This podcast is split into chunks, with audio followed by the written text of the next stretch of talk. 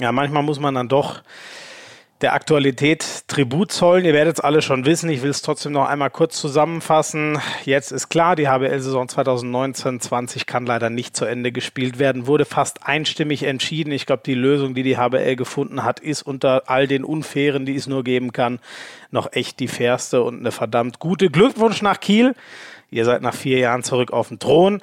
Und auch wenn das vielleicht eine ein bisschen komische Meisterschaft in Anführungszeichen ist, ich glaube, ihr hättet die auch so eingefahren. Sensationelles Jahr, was die Zebras gespielt haben. Höchsten Respekt und deswegen lasst euch das auch bloß nicht madig reden. Genauso Glückwunsch nach Flensburg, schon wieder in der Champions League dabei. Es ist sensationell. Ich könnte lange so weitermachen. Ganz große Props will ich nochmal nach Berlin schicken. Für die war das sicher hart durch die Punkte pro Spielregel rausgerutscht aus den ERFK-Plätzen und das Ding trotzdem akzeptiert das ist ganz großer Sport und das werden wir euch alle nicht vergessen.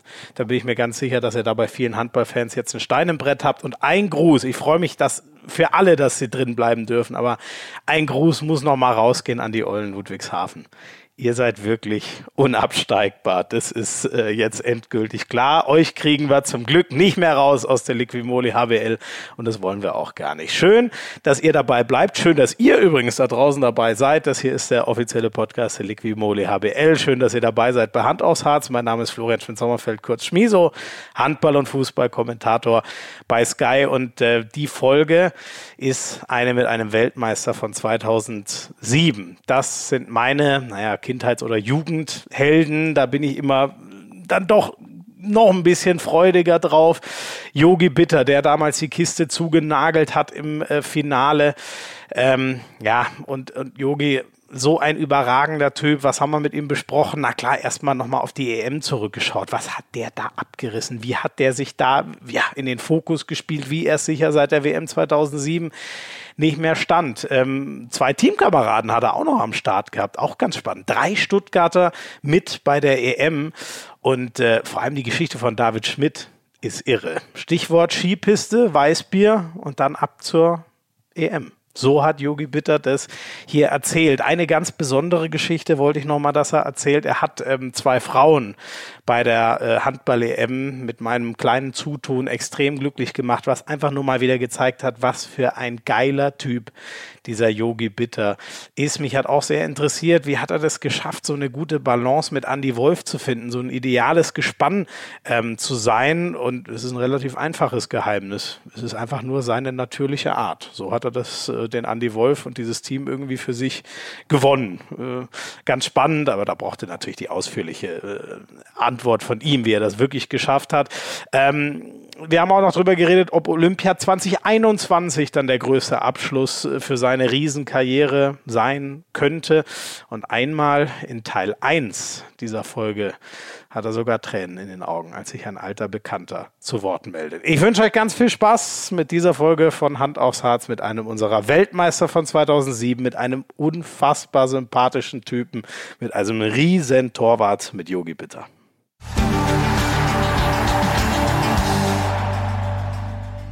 Ich freue mich sehr, dass das äh, geklappt hat, dass ich mal wieder mit einem Weltmeister von 2007 äh, zusammensitzen darf. Yogi Bitter, sehr schön, dass du dir Zeit nimmst für Hand aufs Harz. Ja, sehr, sehr gerne. Schön, dass es heute klappt. Ja. Wir, wir müssen erst mal erzählen, also ich sitze in München, äh, na klar, Corona-Krise, du sitzt ja in Hamburg, oder? Ich sitze in Hamburg, genau. Ich bin äh, in der Heimat äh, und äh, jetzt auch gerade nicht in Stuttgart, weil wir ja auch eh nicht trainieren können dürfen. Ähm, ja, genau, bin in Hamburg, äh, mache Homeschooling mit den Kindern und halte mich irgendwie fit. Ja. Und ähm, was war das Problem mit deinen Kopfhörern, was wir gerade zu regeln hatten? Also, lass uns das mal so zusammenfassen. Ich habe sehr große Ohren, aber trotzdem passen nicht mehrere Kopfhörer gleichzeitig bei mir in ein Ohr rein. Ja, ich, äh, dadurch, dass wir gerade ein paar Probleme mit verschiedenen Ohr, äh, Kopfhörern hatten und das Ganze mal getestet haben, ähm, ist mir doch glatt ent, äh, äh, habe ich doch glatt vergessen, meine vorherigen Kopfhörer aus dem Ohr zu nehmen und war leicht verwundert, warum die anderen nicht reinpassen. Und das hast du dann aber leider, leider aufklären müssen am Bildschirm. Es war für mich ein herrliches Bild. Leider, leider ist Hand aus Harz. Da hat sich jetzt mal ausgezahlt, dass äh, nicht ausgezahlt, dass das nur Audio ist und kein Video. Das hätte man, das, das dein, dein Gesicht sprach Bände, wie du versucht hast, das zweite Paar Kopfhörer auf das erste Paar draufzudrücken. es war herrlich. Ach ja. Einfach schön. Einfach schön. Wie, wie ist denn die Laune so bei dir? Erträgst du Corona noch oder ist es langsam schon am Anschlag? Ah, ja, ich ertrage die ganz gut. Also wir haben ja das Glück, dass oder ich habe ja das Glück hier in Hamburg, dass ich hier ein bisschen Grundstück habe und äh, die Kinder hier auch draußen spielen können und wir machen die Quarantäne quasi wirklich sehr sehr restriktiv äh, von vorne bis hinten einkaufen mit Mundschutz und äh, immer nur alleine und Freunde nicht treffen und so weiter und so fort und das einzige, ähm, der einzige Moment, wo ich hier mal das Grundstück verlasse, ist, wenn ich mal laufen gehe oder so oder halt zum Einkaufen gehe. Also von daher äh, machen wir das schon sehr, sehr restriktiv, weil wir einfach sagen, das gehört sich jetzt einfach so, das machen wir jetzt ein paar Wochen so. Ähm, und für die Kinder ist es noch okay. Wir haben jede Menge Zeug von den Schulen und äh, die können ihre Hobbys hier auf dem Grundstück machen, können hier Schlagzeug mhm. spielen, Gitarre spielen, alles Mögliche. Das passt und von daher ist die Laune aktuell echt noch ganz gut. Stark, okay. Also ich habe so das Gefühl, bei vielen so langsam sind wir, sind wir über dem Scheitel, aber es hilft ja nichts. Wir müssen, glaube ich, diese Einschränkungen mit denen noch so ein bisschen weiterleben. Du hast ja drei Kinder, glaube ich, ne? Genau, drei Jungs, erste Klasse, vierte Klasse, sechste Klasse. Ähm, und ähm, da ist es jetzt gerade mal so, dass ich äh, ja noch selber ein bisschen was auffrischen darf. Also Alpha, Beta, Gamma und so weiter habe ich gerade nochmal neu gelernt. das war natürlich schon ganz weit hinten im Schädel irgendwo. Ja. Äh, aber Grundschul- und Gymnasiallehrer äh, traue ich mir stundenweise wieder zu. Oh, stark, okay. Und, und wie, wie, machen deine Jungs das mit? Ich meine, ähm, die würden ja wahrscheinlich auch gerne irgendwann mal, also du bist natürlich, ein, äh, ich nehme an, ein super Papa, aber irgendwann will man ja auch mal wieder mit Gleichaltrigen spielen und so. Sind ja, die klar, schon langsam nervös? Weltklasse Papa, das ist ja Logo. Also ich meine, da können die Jungs sich ja keinen besseren suchen. Also, äh, und die sind natürlich auch super Handballgehilfen für mich. Also wir haben hier so ein äh, Mini-Fußballtor im Garten stehen und das ist so einmal, äh, nee, zweimal 2,50 und das fühlt sich hinter mir ganz klein an. Also ich fühle mich brutal gut in Form auch gerade, weil ich fast keine, fast keine Tore kriege. Also muss man ja sagen, die Kiste hast du ja auch in der Liga zuletzt überragend zugenagelt. Äh, auch da top in Form. Bei der EM unfassbares Turnier gespielt, in ganz Deutschland äh, sich in die Herzen gehalten, Handball, der ganzen Handballfans würde ich mal behaupten. Ja, und jetzt ähm, ist halt die Frage, Olympia 2020 in Tokio kann natürlich nicht der große Abschluss sein, ähm, ist ja verschoben wegen Corona auf 2021. Ist das dann vielleicht so das nächste große Ziel, der große Abschluss, Olympia 2021 nochmal mitzumachen? Äh, ja, also es ist alles so unglaublich weit weg. Wenn man sich das mal jetzt in Tagen ausdrückt, das sind ja, keine Ahnung, jetzt 400 irgendwas Tage, bis die mhm. Olympischen Spiele dann wahrscheinlich hoffentlich stattfinden werden. Da kann noch so wahnsinnig viel passieren. Und ähm, klar war ich wirklich ein paar Tage lang äh, so ein bisschen angesäuert, ähm, weil ich äh, natürlich ja viel investiert habe in den letzten Wochen, eine große Chance bekommen habe, ähm, jetzt auch vom neuen Bundestrainer da mich, äh, mich in dieses Team zu spielen und äh, äh, da gutes Feedback bekommen habe. Da wäre ich natürlich gern dabei gewesen, jetzt im Sommer 2020. Aber jetzt ist das ein, ein Jahr weiter weg und äh, wir wissen alle, dass sich alle Spieler da jetzt neu qualifizieren müssen und dass da keiner einen Freifahrtschein bekommt, ist klar. Ich ja. hoffe einfach, dass ich äh, diese lange Pause gut überstehe und dann gut wieder spiele. ähm, äh, hättest du denn, also einen Lehrgang hattet ihr ja mit Alfred Gislason, ähm, da war Silvio auch dabei und Andy Wolf sollte eigentlich nachkommen. Dann hat sich Corona so schnell entwickelt, dass er doch gar nicht mehr nach Aschersleben ge gereist ist. Was war denn so dein Eindruck? Wie wären deine Karten gestanden, äh, unter Alfred Gislason auch 2020 äh, im Sommer eine große Rolle zu spielen? Ja gut, das ist natürlich große Spekulation. Also ich denke mal, ähm, wie, auch, wie auch Christian Prokop hat er natürlich die Saison im Blick gehabt und dass die bei mir ganz gut war, äh, ich denke, steht, denke ich, außer Frage. Ähm, von daher wären meine Chancen sicherlich nicht so schlecht gewesen. Und Alfred hat es ja auch relativ klar kommuniziert, dass er, dass er Andi und mich da äh, aktuell sieht. Äh, aber Heiner hat auch einen tollen Lehrgang gespielt. Äh, Heiner, Heiner hat sich nach seiner Verletzung richtig gut jetzt zurückgearbeitet, äh, hat dann richtig guten Eindruck hinterlassen. Und ähm, da bin ich immer für einen Konkurrenzkampf offen. Das ist überhaupt keine Frage. Und ich glaube, dass ich mit beiden, je nachdem, wie es funktionieren oder je nachdem, wie man dann sich äh, aufstellt, auch mit beiden harmonieren würde. Das haben wir in der Vergangenheit ja auch schon gezeigt. Ja, ähm, wenn wir nochmal zurückschauen auf die, ähm, auf die EM, ähm, du bist da ja freudestrahlend die ganze Zeit durch die, äh, vor allem durch die Wiener Stadthalle gelaufen, muss man sagen. Das war schon geil, oder? Also ich glaube, so breites Grinsen wie war du War das da, wo du dich das verkauft hast, wo du dich verkauft hast, wo du so ein richtiger, äh, so einen richtigen Reibach gemacht hast mit deinem riesen Werbedeal da, oder? War das das?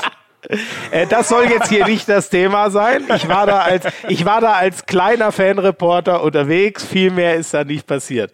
Nein, war so, eine geile okay. Sache. Du, du, du veränderst ja, mich schon wieder wegen, wegen Lidl, ne? Ja, du hast, äh, du, du, du musst auch deine Brötchen bezahlen. Das ist, du, du, du bist halt da anders aufgestellt als ich. Ich verkaufe mich halt nicht so gerne, aber das ist okay. Oh, ey, jetzt ist der Podcast hier zehn Minuten alt und ich wurde schon komplett zweimal rasiert.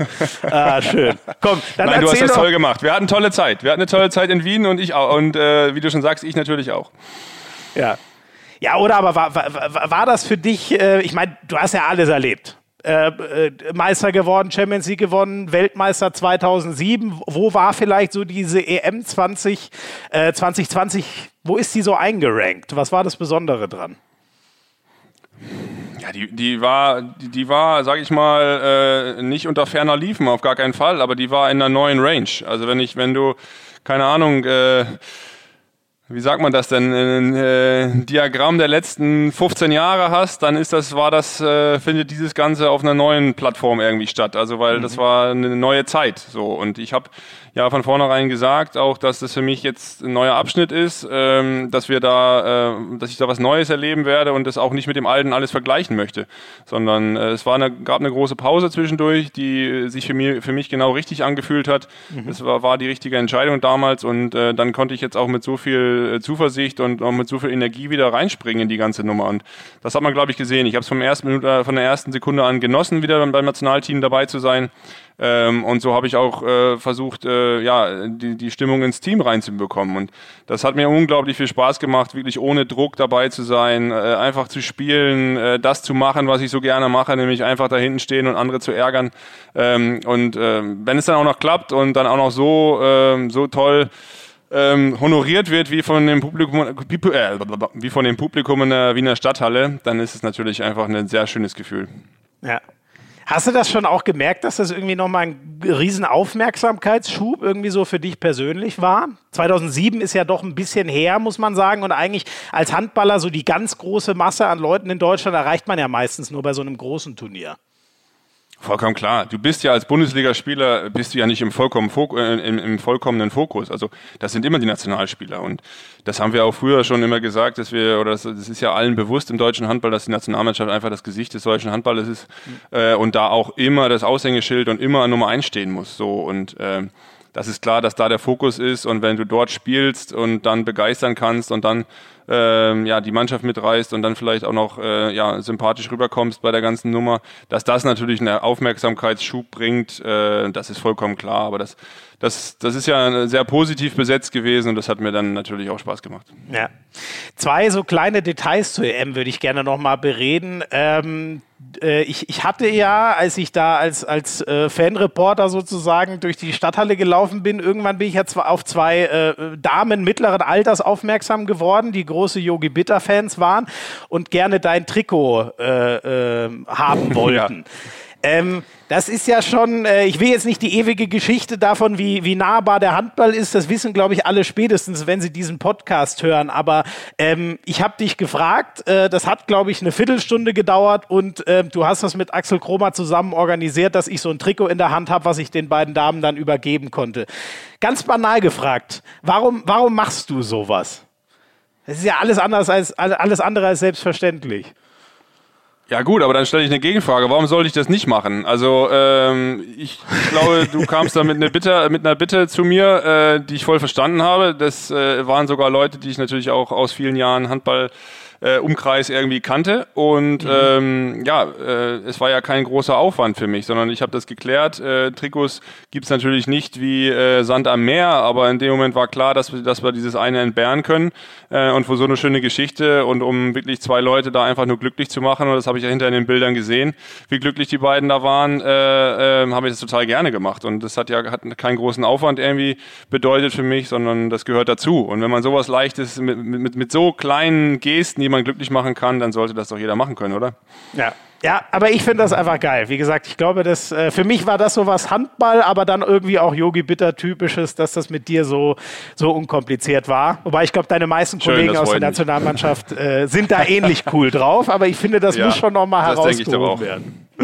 Ähm, und ähm, ich, ich habe noch relativ lange mit ähm, äh, Erik Wuttke geredet. Ähm, wir haben ja na direkt nach der EM-Podcast aufgenommen und der hat mir dann so ein bisschen, äh, das war damals off the record, aber er hat mir so ein bisschen erklärt, wie du das geschafft hast, ähm, so ein geiles Duo mit Andy Wolf ähm, zu bilden, weil ich sage oh, jetzt mal so. Bin ich auch mal gespannt ja, ja du, musst, du, musst, vor allem die Geschichte erzählen. Also Andy Wolf ist ja ein, ein absoluter Weltklasse-Keeper, aber ähm, es ist ja zeitweise nicht ganz einfach, weil er eben so versessen auf Erfolg ist, mit ihm zusammenzuarbeiten. Ähm, und du hast das irgendwie hinbekommen, dass ihr von Anfang an als Duo perfekt funktioniert habt. Wie war es denn aus deiner Sicht? Ich erzähle dann gerne mal, wie, wie Erik Wodke das erklärt, aber was, was glaubst du denn, hast du gemacht, dass das mit Andy Wolf gleich so harmonisch und gut war?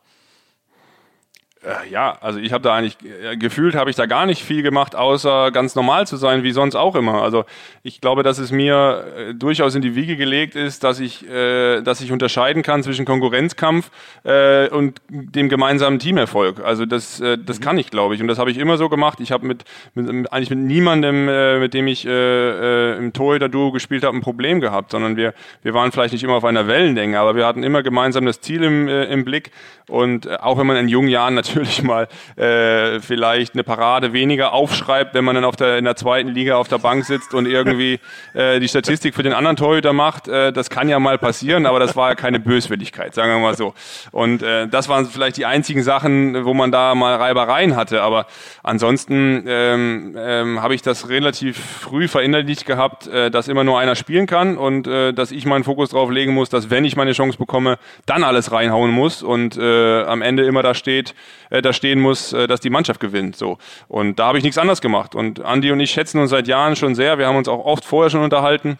Ähm, und hatten eigentlich immer ein gutes Verhältnis. Und äh, von daher stand das für mich überhaupt nicht zur Debatte, dass ich irgendwas tun muss, dass er irgendwas tun muss, sondern dass wir da irgendwie ein gutes Duo bilden werden, war mir eigentlich total schnell klar.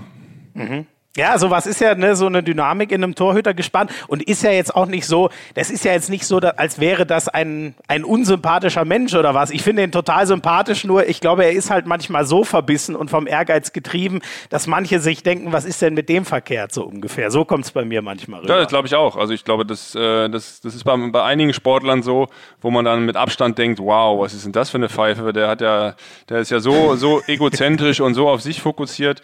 Ähm, aber wenn man die Leute wenn man da mal hinter die Fassade blickt, äh, dann ist es oft ganz anders, ja. Ja, ja. Und, und wann war dieser erste Kontakt, diese erste Kontaktaufnahme, äh, von der du, also war das rund um die EM, wo du erzählt hast, dass er mal na, so nach deiner Einschätzung zu seiner Torwartarbeit, zu seiner Leistung gefragt hat? Nee, das war bei den Länderspielen in Hannover, also das war im Oktober oder so. Da war ich, äh, war ich ja eingeladen, mhm. äh, weil da der Club 100 äh, äh, eröffnet wurde, also mit all den, äh, wo alle Spieler eingeladen waren, die 100 oder mehr Länderspiele für Deutschland gemacht haben. Mhm. Ähm, da war ich eingeladen und da haben wir uns äh, dann abends auf der vermeintlichen Hotelparty dann mal länger unterhalten. Und ähm, cool. ja, so war der Kontakt seit langer Zeit mal wieder da, weil da war er ja schon in Kielce und wir haben uns dann vorher natürlich äh, mindestens ein ja, Dreivierteljahr nicht gesehen. Ja. Ähm, um, um das noch zu Ende zu führen, Erik Wuttke hat mir das so ein bisschen, äh, ich will da jetzt nicht zu sehr aus dem Nähkästchen plaudern, äh, weil das ja auch irgendwie alles off the record war, aber er hat so ein bisschen gesagt, du hast so eine Art im Training, so eine Art Schulterschluss mit, mit Andy Wolf quasi äh, äh praktiziert und gesagt, ey, wir beide, ich glaube bei einem Fußballspiel oder so, wir beide zusammen, kommt mal und zeigt mal, was ihr könnt, wir machen euch auf jeden Fall platt. So umschreibe ich das jetzt mal. Gab es diesen Schulterschluss so? ja, also bestimmt. Also ich kann mich an die einzelne Szene jetzt nicht erinnern, aber äh, ich glaube, das ist, äh, äh, ja, das, das, das macht man ja ganz oft, dass man irgendwie so kleine Teams im Team bildet, einfach um auch nur mal Spaß ja. zu haben oder einfach um die anderen mal ein bisschen anzustacheln oder irgendwas. Und die Situation gab es mit Andy mit Sicherheit auch. Und ähm, ja, wenn das dann beim äh, Co-Trainer so angekommen ist, dass das ein allgemeiner Schulterschluss war, dann ist es natürlich schön. Aber ich, ich habe so nicht mehr, nicht mehr im Kopf, definitiv nicht. Aber es hat ja was gebracht scheinbar. ja, ja, ja. Ja, Erik Wuttke hat das sehr cool erzählt und hat dich da eben auch sehr, sehr gelobt, dass du da als Teamplayer einfach unfassbare, scheinbar intuitive Fähigkeiten hast. Du musstest dich ja jetzt scheinbar gar nicht anstrengen oder so, dass das so passiert. ähm, die, die EM, ähm, ganz spannend. Es waren drei Stuttgarter dabei. Hast du da schon mal drüber nachgedacht? Patti Zieger, David Schmidt und du wäre man jetzt auch nicht drauf gekommen. Ne? Drei Kieler hätte man gesagt, ja gut, klar, aber drei Stuttgarter war schon eine Nummer. Ja, war eine große Überraschung für uns alle, definitiv. Also ich glaube, mit Verlaub hat sich bei mir halt äh, angedeutet, weil der Kontakt zu Christian Prokop ja auch schon über längere Zeit da war. Ähm, und aber für die anderen beiden Jungs hat's, äh, hat sich mich total gefreut. Und als äh, Schmidt erst als als Paddy mich dann anrief und meinte, okay, es sieht gut aus, äh, ich so, wow, freue mich total für dich. Und dann waren wir auch direkt Zimmerkollegen und hatten eine echt tolle Zeit.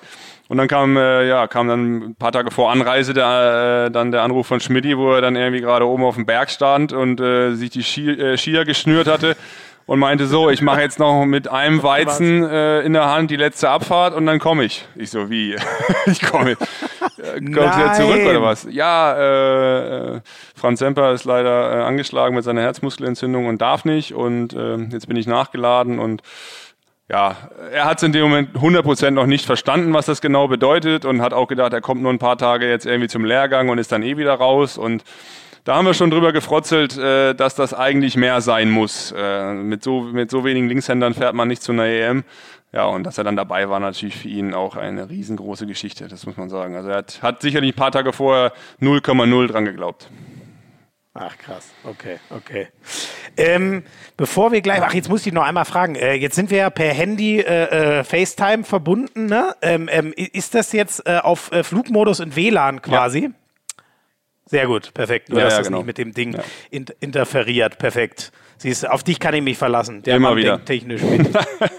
so, ähm, ja, mit David Schmidt, bei dem haben wir uns mal umgehört. Ähm, du hast mir ja verraten, du hast auch schon ab und an mal Hand aufs Harz gehört. Und äh, bei ihm haben wir mal angefragt, äh, ja, ein, ein kleines Geheimnis, was es noch zu lüften gilt. Ich spiele dir das jetzt einfach mal vor. Äh, ich hoffe mal, du verstehst ihn und kannst dann Licht ins Dunkel. Jetzt bin ich auch mal gespannt. So, also was gibt es alles zu Juri zu sagen? Also zum einen ist es doch schon immer ganz witzig mit ihm. Er muss sich schon noch ein paar Sprüche aufgrund seines schon fortgeschrittenen Alters anhören und ja, seiner Fußballkünste, von denen er wirklich überzeugt ist, dass diese vorhanden sind.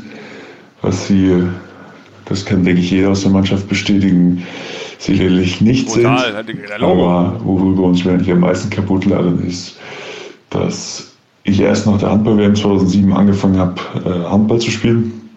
Ohne ja nicht als Teil dieser, dieser genialen Truppe. Ähm, ein Grund dafür ist, dass ich mit Handball angefangen habe und äh, wie es der Zufall so will, spielen wir plötzlich in einem Team zusammen und ja, anderthalb Jahre später stehen wir dann auch ähm, im Nationaltrikot bei der EM auf der Platte. Das war schon verrückt und eigentlich kaum zu glauben und darüber haben wir uns doch schon köstlich äh, amüsiert. Also liebe Grüße, bis dann. Also das Ding mit 2007 müssen wir gleich nochmal bereden, aber jetzt erstmal das Geheimnis um deine Fußballkünste. Das scheint ja bei vielen. Das gleiche Thema hatten wir mit dem Hexer Andreas Thiel auch schon. Also du bist überzeugt von deinen Fußballkünsten, der Rest ist es nicht so unbedingt, oder wie? Also ich habe auf jeder Position, wo ich bisher eingesetzt wurde, oder besser gesagt, wo ich mich selber hingestellt habe, weil die anderen haben ja nichts zu sagen, ich bin ja der Älteste, äh, habe ich eigentlich aus meiner Sicht vollkommen überzeugt. Also ob, ob als dritter Pfosten irgendwo vorne einfach nur einen Fuß reinhalten und das Ding ist wieder drin. Ähm, also also auch wenn ich letztes Jahr die Torjägerkanone nicht geholt habe, weil der Manu Spät doch irgendwie zwei, drei mehr reingestolpert hat, äh, muss ich schon sagen, dass ich mich da echt geil finde. Als das ist eine Ansage, herrlich. Als dritter Pfosten, das habe ich auch noch nie gehört. Ja gut, das ist meine Position da vorne. Das war früher in Magdeburg schon so. Da hatte ich, äh, da muss ich nicht viel laufen äh, und habe mich einfach hingestellt und mich treffen lassen und manchmal rutscht er halt rein. Ne? Nein, also der, äh, Spaß beiseite. Also ich bin sicherlich, sicherlich nicht der begnadetste Fußballer, aber was ich kann, ist äh, die jungen Spieler zu treten und zu triezen und äh, dass sie vor mir, äh, vor mir nicht mehr unbedingt versuchen, mich zu tunneln, weil das sich ganz schnell merken, bis auf ein, zwei Ausnahmen, äh, dass es danach dann auf jeden Fall wehtut. Also da, da habe ich dann schon eher so den Krischer Hannawald in mir, was das angeht. Ach, sehr geil, okay. Und ähm, ja, zwei, 2007, das ist ja echt irre. 2007 diese, diese Geschichte, ähm, also, also als, als Weltmeister 2007 kennt dich jeder, der allein dieses Finale gesehen hat, spätestens als du für Henning dann auf die Platte gekommen bist. Und ähm, das ist schon so ein Thema, oder wie, dass man da mal drüber witzelt, so wie David Schmidt das jetzt angerissen hat. Ja, Früher Idol, heute Teamkollege. Ja, also ich fand das schon sehr spannend, dass er mir das immer mal erzählt hat. Äh, also ich habe eigentlich ja wegen dir angefangen, Handball zu spielen oder wegen euch. Also er hat damals wirklich gesagt, wegen, wegen dir, aber ich habe es natürlich auf uns bezogen. Äh, und dann ich so, ey krass, Alter, was bist denn du für ein junger Hüpfer? Das gibt's ja gar nicht. Also und dann haben wir das mal durchgerechnet und äh, ja, er hat nicht ganz früh angefangen, aber er ist halt einfach durch, durchaus äh, drei, vier Jahre jünger als ich. Und dass wir dann da jetzt äh, zusammen in einer Mannschaft spielen, ist dann schon irgendwie, äh, ja, zeigt eigentlich schon, dass ich lange dabei bin, irgendwie lange durchgehalten habe und er sich schnell entwickelt hat. Also das spricht, denke ich, für uns beide. Äh, aber das Einzige, was er daran nicht versteht, ist, äh, dass dieser Altersunterschied manchmal auch äh, mit Respekt äh, einhergehen sollte. Und das haben wir ja gerade in der Sprachnachricht gehört, dass der junge Mann da sicherlich noch Nachholbedarf hat.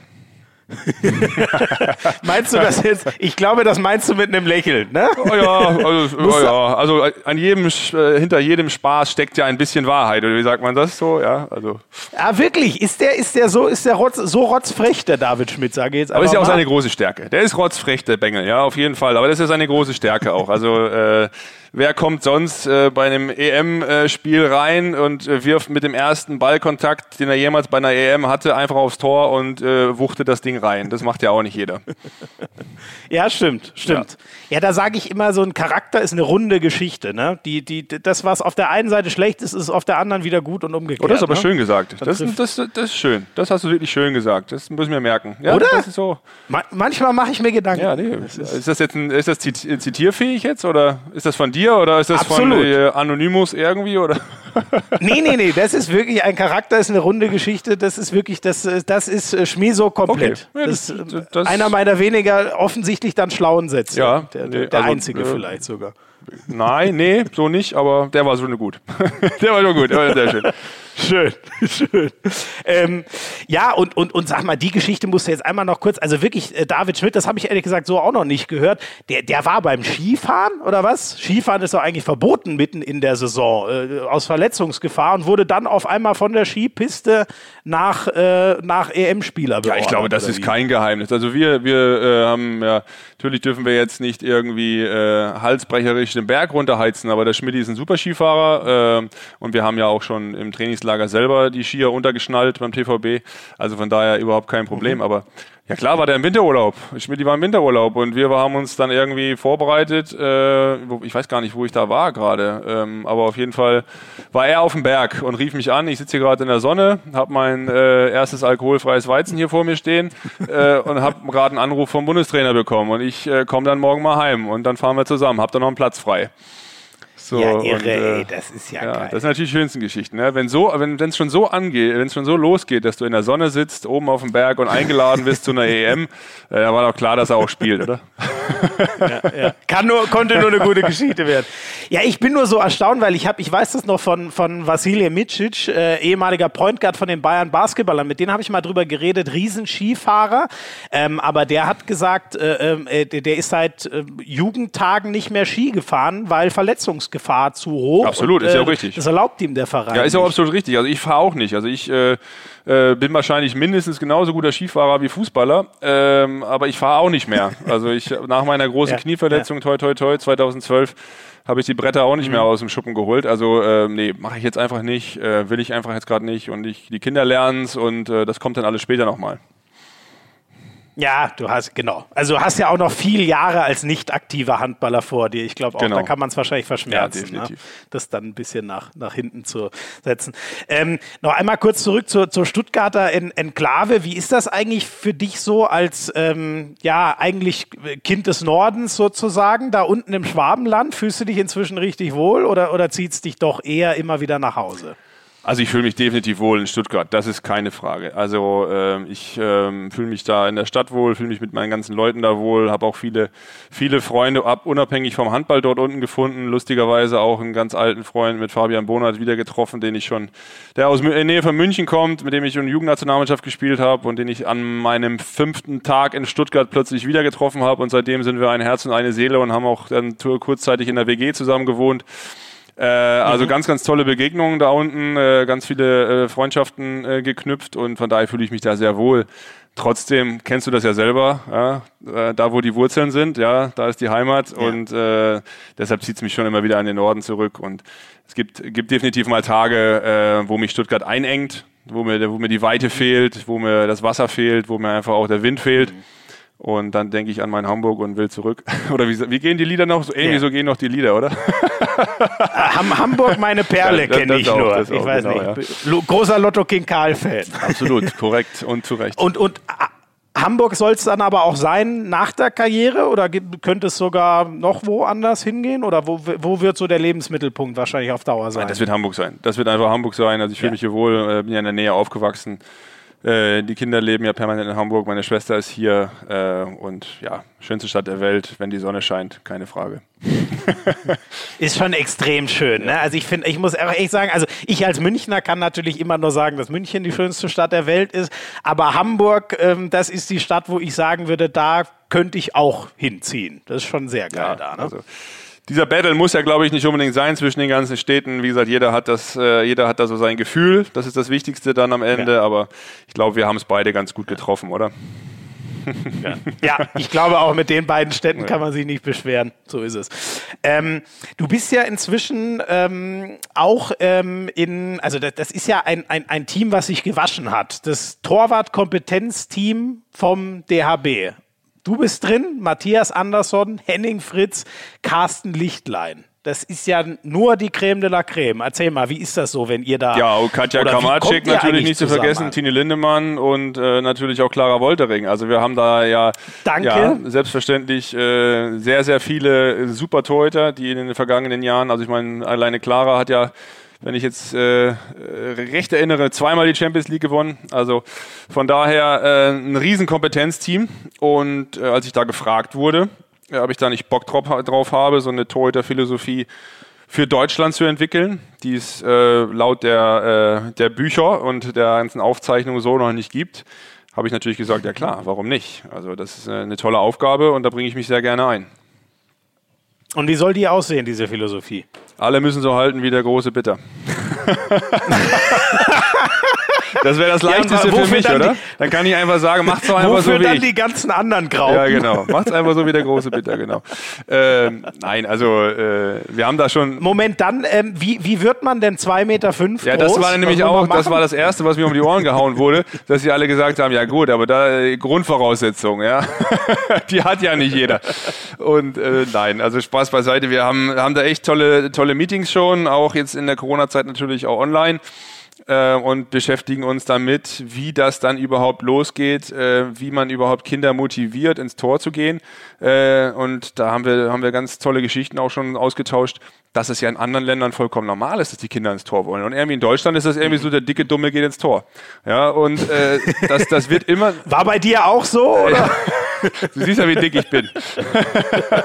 ja, passt eigentlich ja, überhaupt nee. nicht. Ne? Weder dick noch ja, dumm. Gut. Also wie bist du da gelandet? Ja, äh, weil, ich, äh, weil ich beim Fußball so gut war.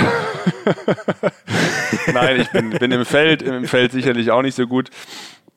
Äh, und äh, ich habe am Anfang im Feld gespielt, aber dann war es so, dass, dass mein bester Kumpel damals nicht da war und ich wollte unbedingt mal ins Tor und es hat so gut funktioniert und mir hat so viel Spaß gemacht, dann bin ich drin geblieben.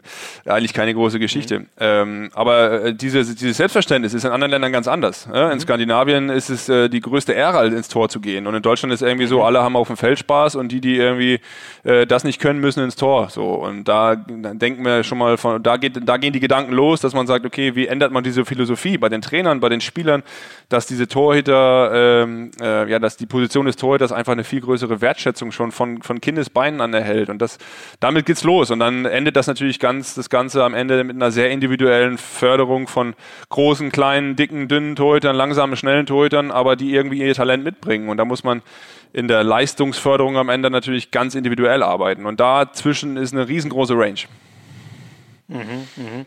Ähm, ist ja auch, also äh, ich, ich schätze, oder ich weiß nicht, wie du es siehst, aber eigentlich ist man sich ja auch inzwischen einig, ne? wenn man eine Position in einem Mannschaftssport rausnehmen will, die man überhaupt als die wichtigste beschreiben kann, würden, glaube ich, schon fast alle sagen, dass das im modernen Handball der Torhüter ist, oder?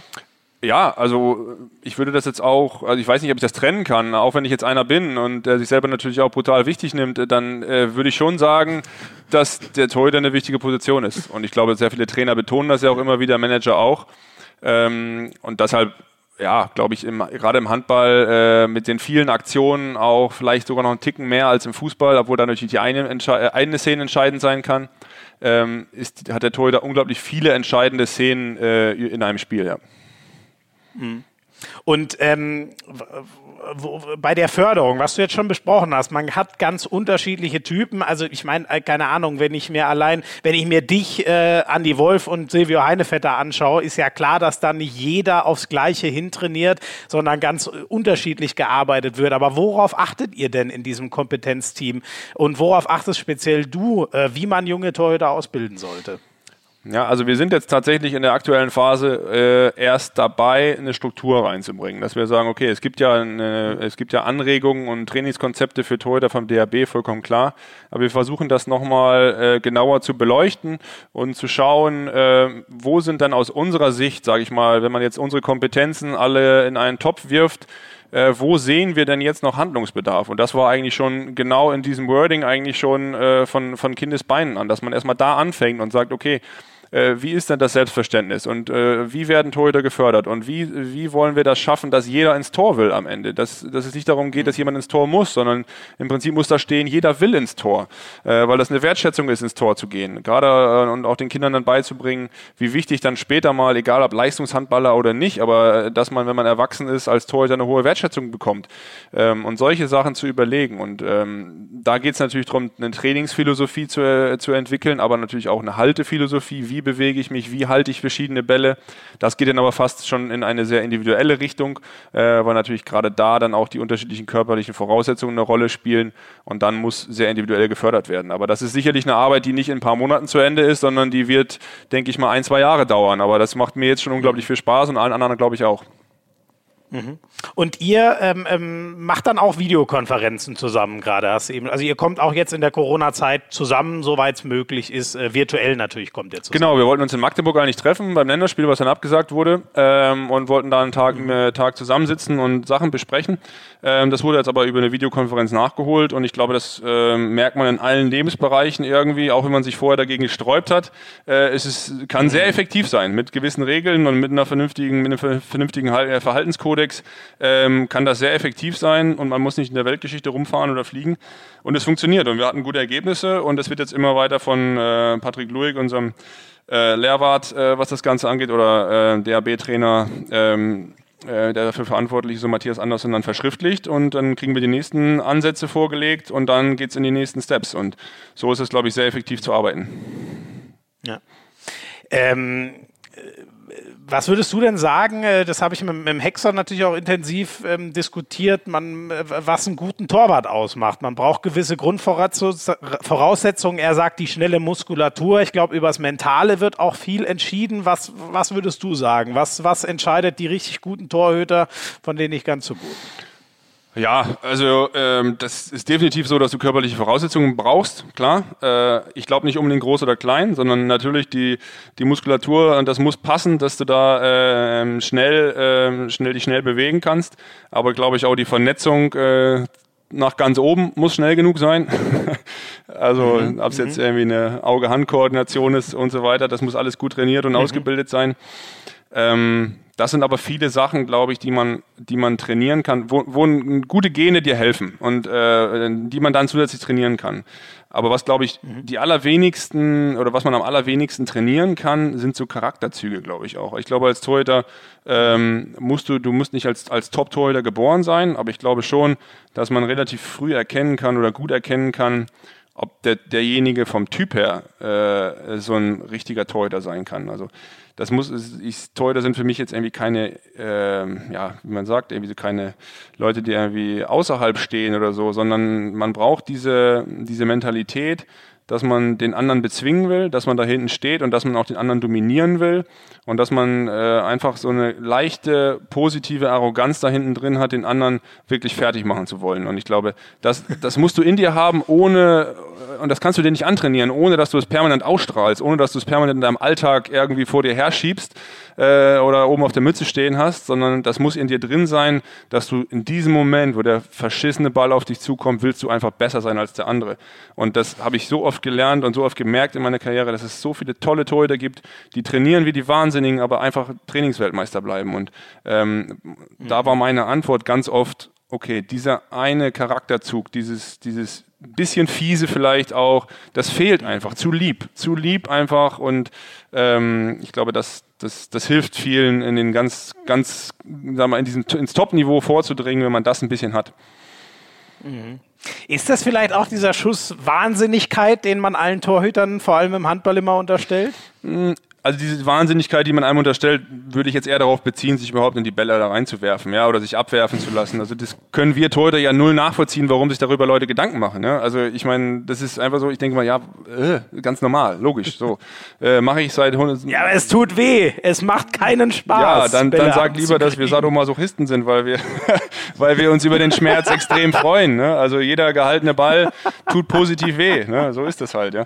Ähm, und wenn der Schmerz kommt, dann weißt du, sehr wahrscheinlich war war er nicht drin. Ja, das ist, äh, ja. das ist so und äh, bleibt so und das trainieren wir uns dann irgendwie auch an. Ja, aber klar, das, ich kann das schon natürlich mit einem äh, Zwinkern verstehen, dass die Leute oder dass, ja. dass man sich jetzt nicht einfach so äh, von der Tribüne aus ins Tor stellt, sondern dass man da ein bisschen Erfahrung braucht. Ja. Aber ich, was du eben gesagt hast, fand ich sehr, ich, finde ich sehr interessant, dieser, dieser Punkt. Also man, man, man, man muss, es gibt gewisse Sachen, die man ausstrahlen muss, die man können muss, irgendwie so.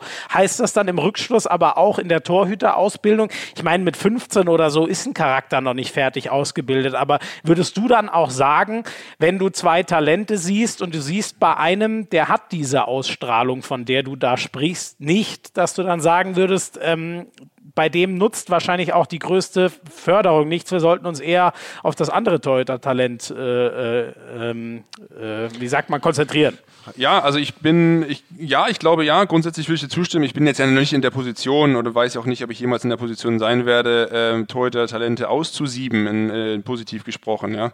Ähm, aber ich glaube schon, dass das ein Punkt ist, den man nicht, äh, nicht äh, vernachlässigen darf. Ich glaube, das, das spricht natürlich, also Feldspieler brauchen auch gewisse Charakterzüge, das glaube ich. Aber im Torhüterspiel äh, kann man ja wenig mit Kreativität machen. Klar kannst du mal verrückte Moves machen, aber wenn du ein perfektes Spielverständnis hast, dann äh, kannst du im Feld mit einem anderen Charakterzug wahrscheinlich mehr werden als im Tor. Ähm, und deswegen glaube ich, dass wir da äh, schon darauf achten sollten. Und man kann, ich sagte eben, man kann damit, man muss damit geboren werden äh, und das, das, das sehe ich auch so, dazu stehe ich auch. Man kann sicherlich gewisse Sachen verstärken, wenn man die irgendwie in sich trägt und man kann Leute ermutigen, äh, gewisse Sachen dann einfach oder gewisse Reaktionen äh, immer wieder zu trainieren, dass man einfach dem Schützen auch ein bisschen Angst macht, ohne das irgendwie zu spielen, weil das muss ja authentisch bleiben. Ähm, aber vollkommen, ich gebe dir vollkommen recht, dass man diese Charakterzüge beachten muss, äh, weil der eine wahrscheinlich eine höhere Chance hat, gut zu werden. Mhm. Wie ist es denn bei dir, gerade dieses Psychospiel vielleicht auch mit dem Gegenspieler, was du eben angesprochen hast? Wie spielst du das denn? Kannst du das äh, einem, einem Laien oder uns Zuhörern erklären? Ja, das habe ich auch. Die Frage ist mir schon oft gestellt worden und es ist sogar äh, relativ schwer, das zu erklären, weil ich gar nicht genau weiß, äh, wie, was da oft passiert. Also wenn du ähm, also typische Situation ist natürlich sieben Meter. Ja, du hältst den ersten und beim zweiten Mal stellst du dich hin und strahlst schon automatisch aus. Junge, jetzt wird's extrem schwer, wenn du hier nochmal, äh, wenn du hier vorbeiwerfen willst. Weil einmal hast du es ja schon nicht geschafft. Das ist, das ist Psychologie pur, aber die könnte ich jetzt irgendwie nicht hinschreiben so. Ja? Ähm, das ist Ausstrahlung, Körpersprache etc. Vielleicht mal der entscheidende Blick dann vielleicht oder einfach auch mal ein gewisses Desinteresse und plötzlich doch da sein. Ähm, da das gibt, da gibt's ganz, ganz viele Facetten, die dieses kleine Spielchen ausmachen. Ähm, und aber genauso geht's dem Schützen ja auch. Der haut das erste Ding über die Rübe äh, und beim zweiten Mal äh, zeigt er dir, dass er es nochmal macht und du denkst auch unterbewusst vielleicht nur ganz kurz, fuck, jetzt kriege ich noch eine dahin und äh, bist nicht mehr so aufmerksam und äh, oder denkst, bist einfach abgelenkt und dann, dann kannst du gar nicht mehr optimal reagieren. Mhm, mhm.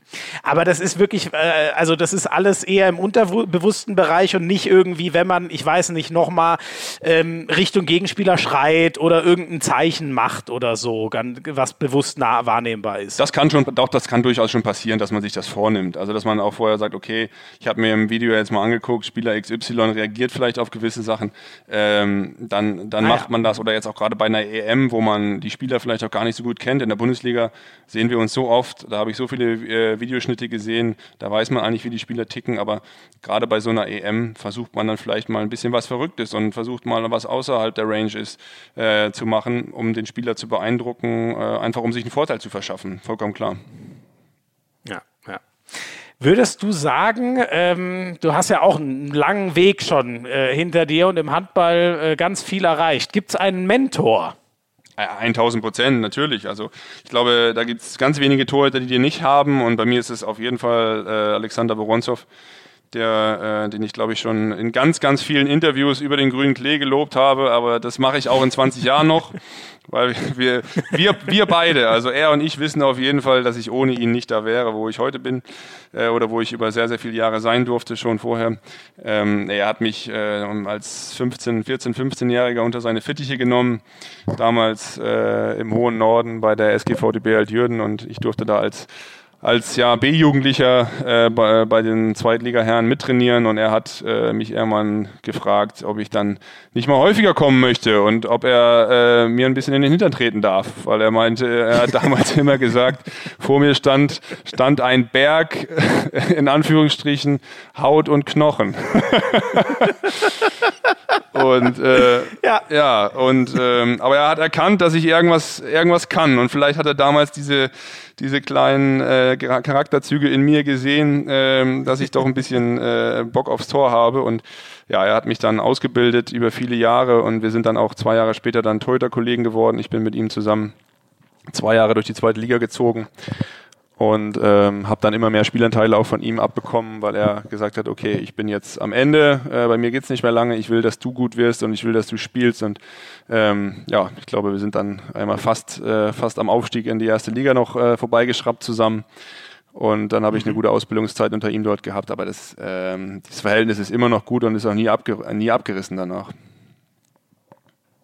Dann wollen wir ihn doch auch mal hören. Jetzt hast du schon wunderbare Vorrede geleistet, das wollen wir gleich Du kennst aber auch jeden, oder? Das ist ja brutal. Du hast, du hast jeden. Ich habe sie, du ich hab sie, alle. alle, sag ich dir. Wir haben sie alle. Hi Yogi, hi mein Freund, das ist Sascha. Ich möchte ein bisschen erinnern unsere Zusammenarbeit. Ich vergesse nie unser erstes Torwarttraining. Vor mir hat gestanden ein 15-jähriges Kind, ohne Muskel und wenige Ahnung, wie Handball-Torwart muss spielen. Warst du schon damals groß und das wirklich war zwei Meter Knochen plus Ohren. Und ich habe gedacht, na ja, gucken wir, was er kann.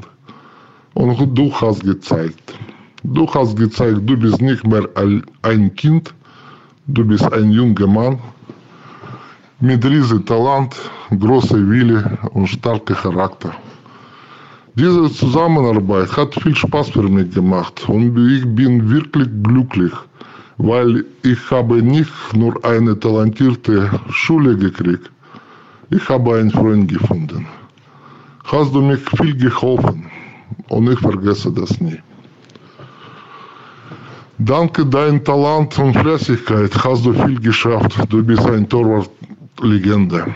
Aber ich denke, kannst du noch mehr schaffen spielst du wieder Nationalmannschaft und einige Medaillen fehlen noch bei dir. Zum Beispiel olympische. Ich wünsche das für dich.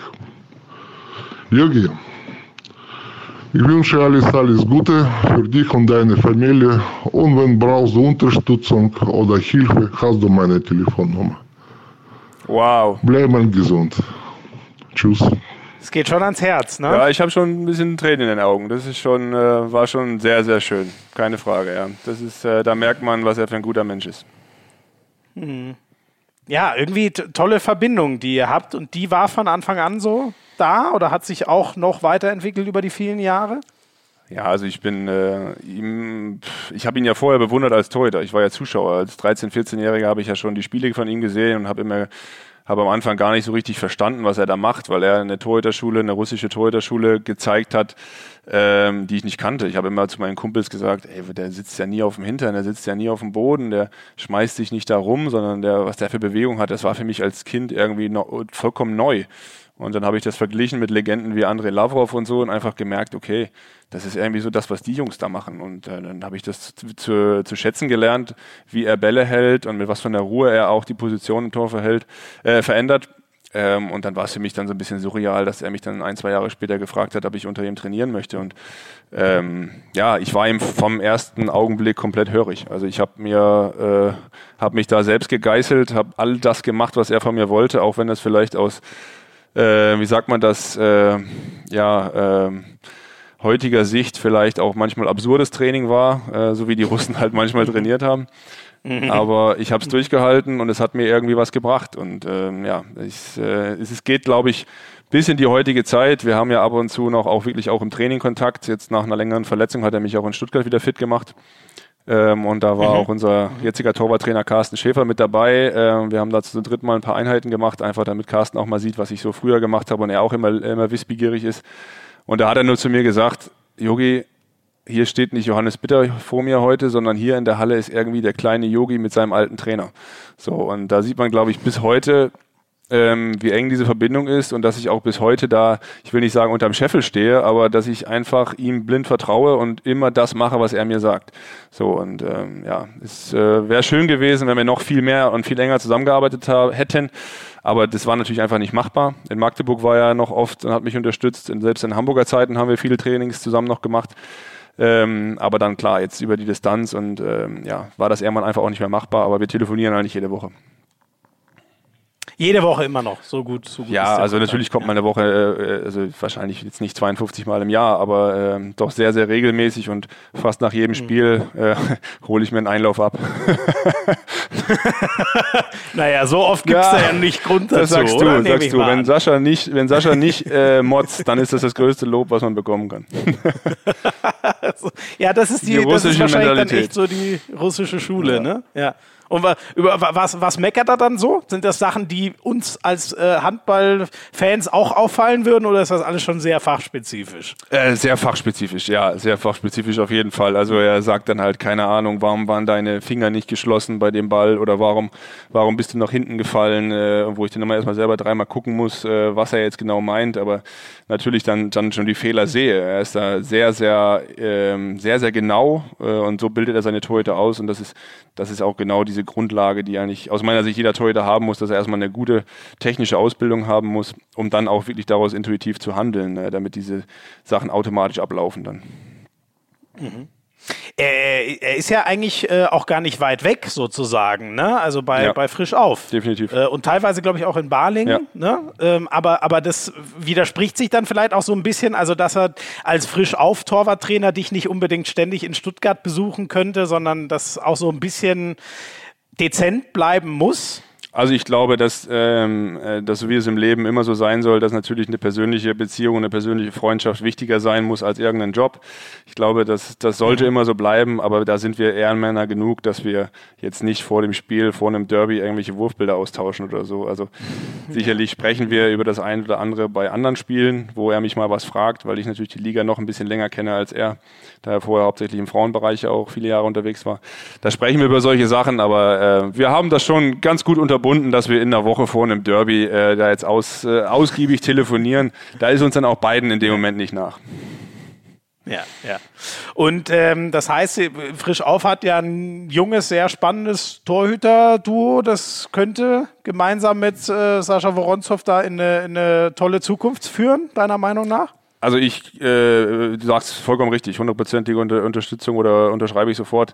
Die beiden sind super, gute, Riesentalente äh, und haben jetzt mit einem großen Förderer, glaube ich, die, die beste Chancen, die man nur haben kann, irgendwie sich in der Bundesliga zu etablieren oder noch mehr zu erreichen. Also ähm, klar, wie Sascha eben auch gesagt hat, ich bin da nicht ganz un unbeteiligt dran äh, an seinen Trainerstationen, weil ich ihm immer versucht habe zu helfen und auch für ihn äh, eine passende Stelle, gute Stelle irgendwo zu finden äh, und, und Leute auch für seine Arbeit zu begeistern.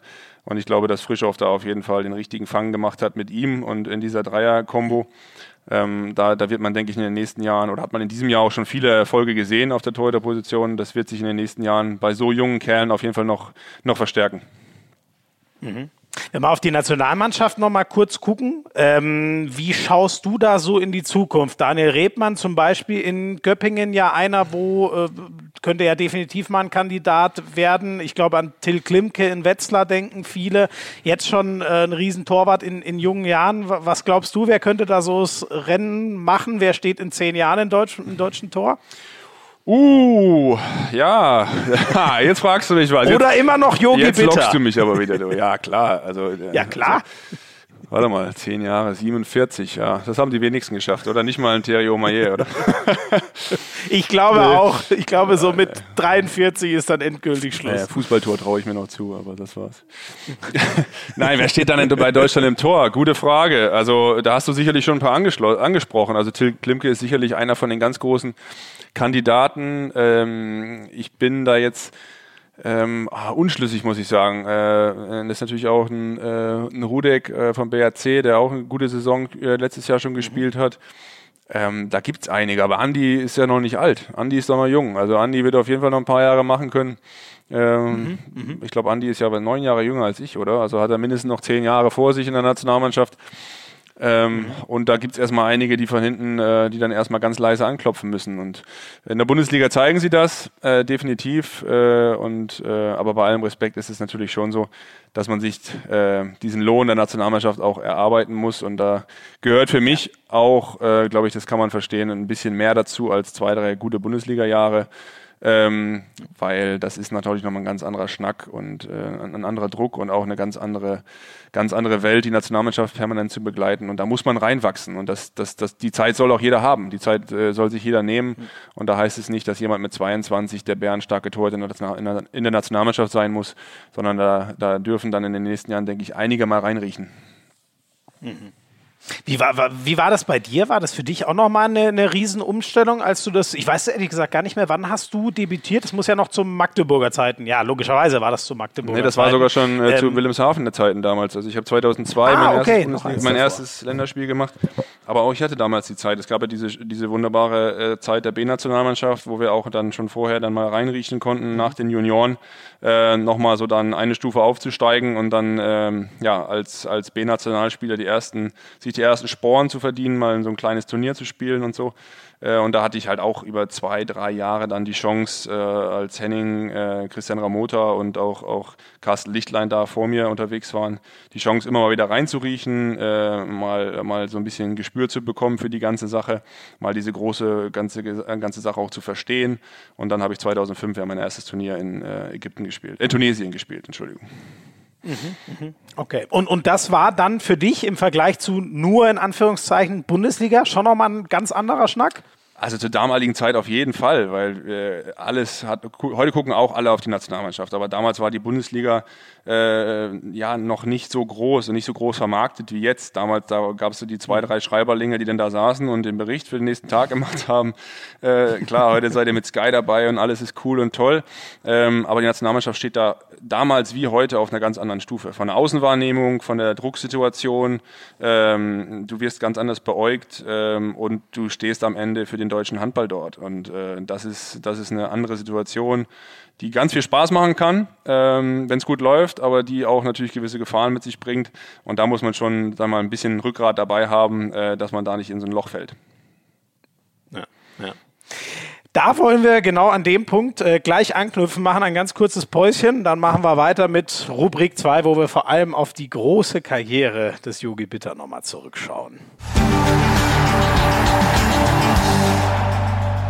So, das war Teil 1 mit Yogi Bitter. Es gibt natürlich noch einen zweiten Teil. Da war für mich ehrlich gesagt der schönste Part seine Erinnerungen an die WM 2007. Da, ach, das ist einfach groß, wenn man über solche Momente mit solchen Sportlern nochmal besprechen kann. Dann klar sind wir seine Karriere nochmal durchgegangen, von den Anfängen über Magdeburg und dem HSV bis zum TVB Stuttgart, wo er jetzt spielt. Äh, ja klar, und über seinen Auftritt in der Höhle der Löwen, der war ja gerade erst, haben wir natürlich auch gesprochen. Alles kriegt er nächste Woche im Teil 2 von Hand aufs Harz mit Yogi Bitter.